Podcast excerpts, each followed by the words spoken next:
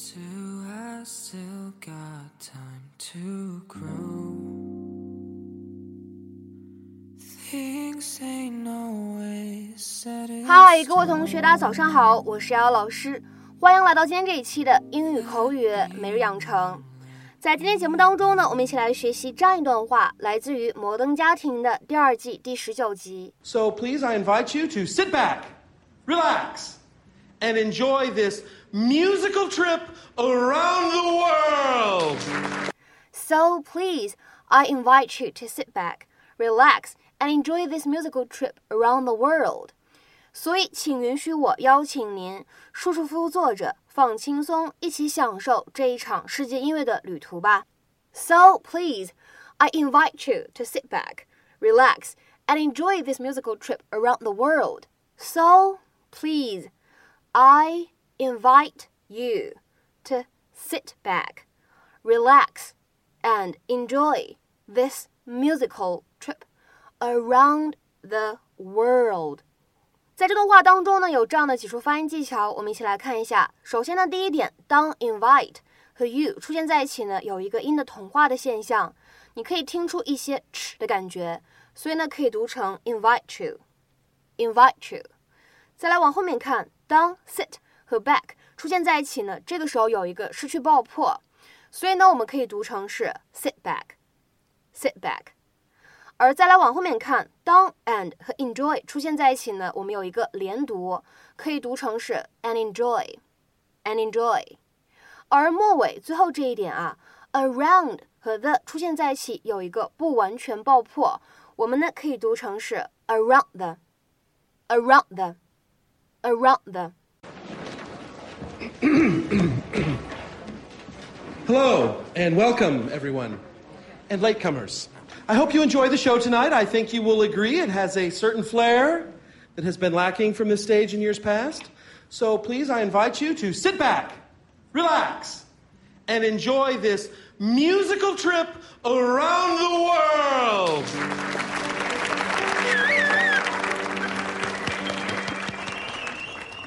在今天节目当中呢，我们就来一起学习一下这样一个表达，叫做 sit back。这样一个动词短语 sit back，一般来说呢有两层比较常见的使用含义。第一个呢就是它的字面的意思，我们说 sit back 可以用来理解成为当你坐下以后呢往后靠，用你的后背去贴到椅子背上。所以呢这个单词也经常可以用来表示舒舒服服坐着、放松休息这样的意思。Relax in a sitting position。或者呢，直接列成为 relax 都可以。下面呢，我们来看一些例子。第一个，Now just sit back and enjoy the movie。现在舒舒服服坐着，享受这一场电影吧。Now just sit back and enjoy the movie。再比如说第二个例子，After the plane took off, I sat back and fell asleep。飞机起飞以后呢，我调整到舒服的坐姿，进入了梦乡。After the plane took off, I sat back and fell asleep. 再比如说，看下面这样一个例子：He sat back in his chair and started to read. 他靠在椅子上开始阅读。He sat back in his chair and started to read. 再比如说，看最后一个例子：Now that the work's finished, we can just sit back. 既然那份工作呢已经做完了，已经结束了，我们可以放松休息一下了。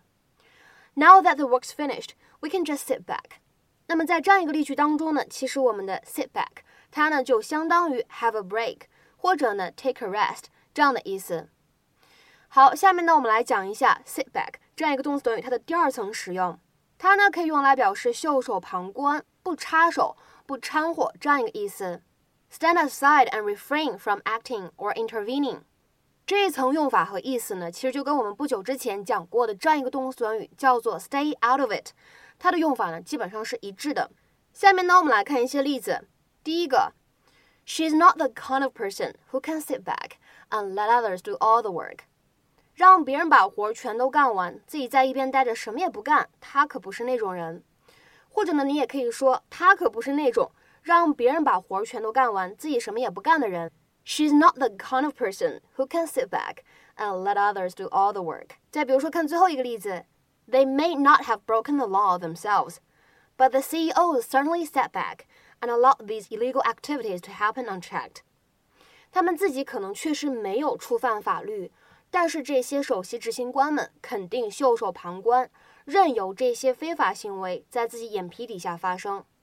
They may not have broken the law themselves, but the CEOs certainly sat back and allowed these illegal activities to happen unchecked.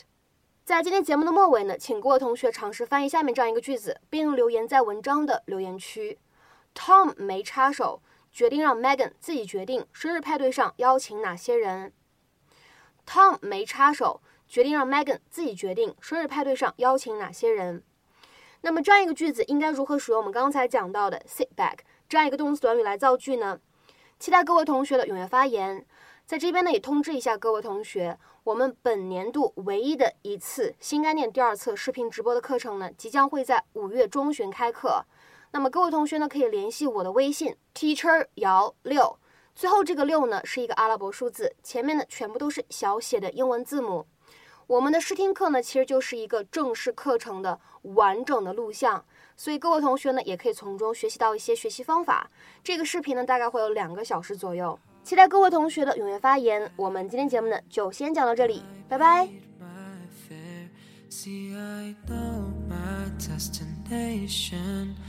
I'm just not there. All these street lights glowing happen to be just like moments passing in front of me. So I hopped in the cab and I paid my fare. See, I know my destination. I'm just not there in these streets.